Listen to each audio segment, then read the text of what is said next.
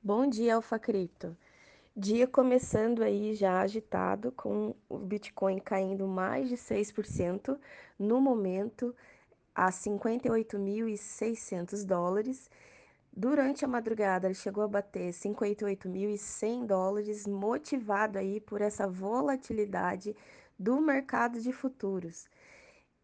Agora, na madrugada, foram liquidados mais de 800 milhões de dólares de posições longas, ou seja, aquelas posições que apostam numa subida do Bitcoin. Nós, a gente vem avisando já desde o começo da semana que os contratos em aberto, que o mercado futuro de Bitcoin estava um pouco alavancado, né, um pouco fora do normal, e que isso seria normal durante a semana. E é exatamente isso que está acontecendo.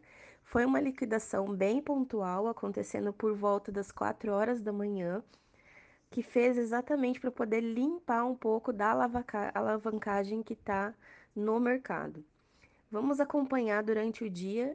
É, existem algumas grandes posições ainda em aberto, principalmente com vencimento para o dia 29 agora dessa semana, sexta-feira que nós vamos ter que acompanhar. Então, aguarde que durante essa semana a gente ainda vai ter mais um pouco de volatilidade com o Bitcoin. Até mais!